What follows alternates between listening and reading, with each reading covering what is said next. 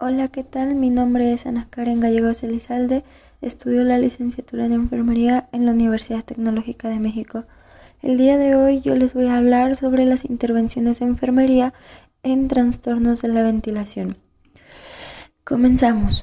Nos planteamos elaborar un plan de cuidados encaminado a establecer los cuidados necesarios para desde una visión integral del paciente conseguir una pronta recuperación de la salud reduciendo al mínimo las complicaciones posibles.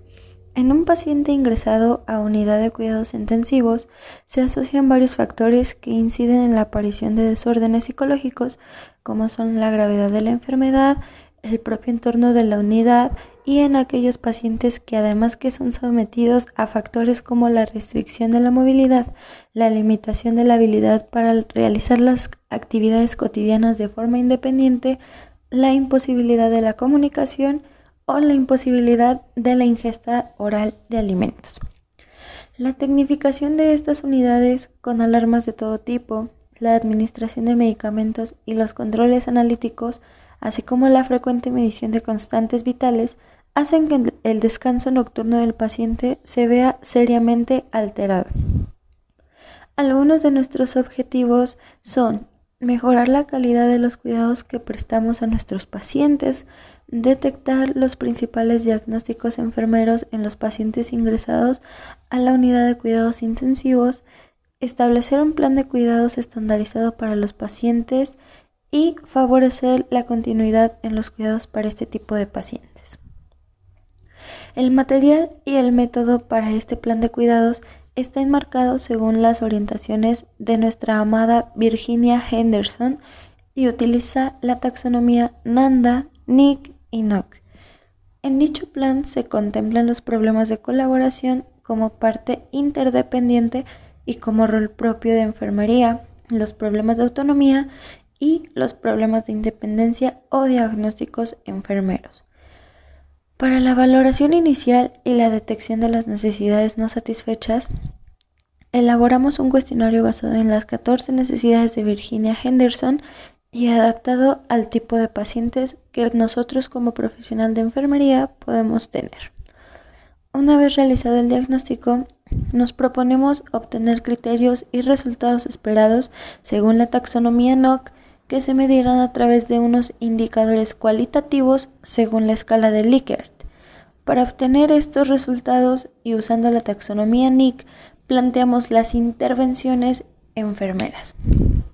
Para nuestra valoración inicial es importante conseguir una aplicación del modelo efectiva.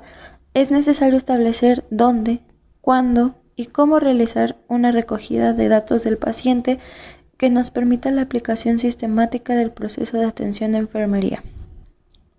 La valoración de enfermería se realiza en las primeras 24 horas de ingreso del paciente en nuestra unidad hospitalaria. Los resultados de las valoraciones realizadas a los pacientes coronarios ingresados a nuestra unidad son siguiendo el modelo de Virginia Henderson, los cuales presentamos en contexto a continuación. Número 1. Respirar normalmente. Número 2. Alimentación. Número 3. Eliminación. Número 4. Moverse y mantener posturas adecuadas. Número 5. Dormir y descansar. Número 6. Vestirse, desvestirse, temperatura corporal. Número 7. Higiene corporal e integridad de la piel. Número 8. Evitar peligros. Número 9. Comunicarse y relacionarse. Número 10. Creencias y valores. Número 11. Ocuparse para realizarse. Número 12. Participar en actividades recreativas. Y por último, número 13. Aprender y descubrir.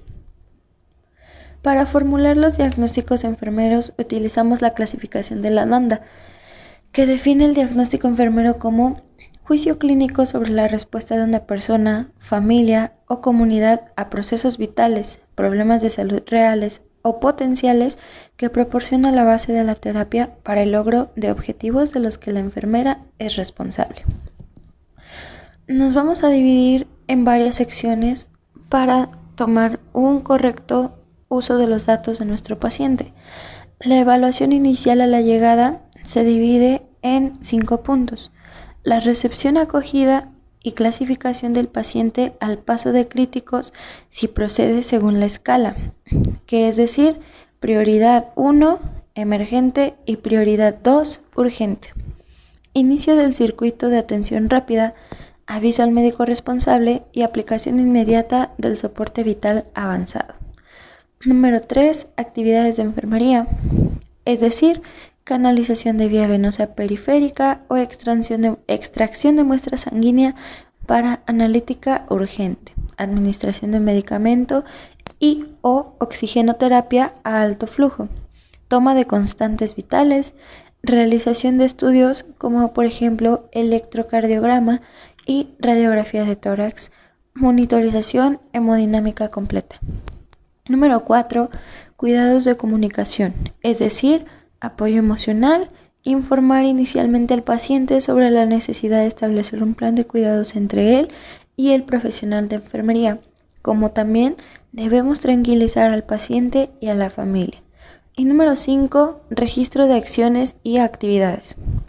También nos dividimos en la valoración inicial en el área de urgencias una vez estabilizado el paciente, los cuidados básicos, que es valorar las necesidades alteradas del paciente con nuestra hoja de valoración de enfermería al ingreso.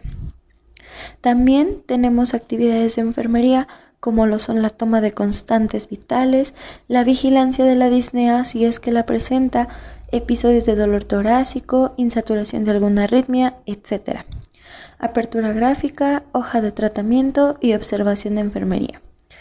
Información, comunicación y apoyo al paciente y a la familia. Registro de necesidades alteradas detectadas, diagnósticos de enfermería, objetivos e intervenciones realizadas hasta el momento. Asimismo, el traslado a la unidad especial de mantenimiento de la vigilancia en el estado del paciente. Número 3. Identificar el personal, la explicación de las normas del hospital. Número 4. Actividades de enfermería. Número 5. Finalización de la valoración inicial.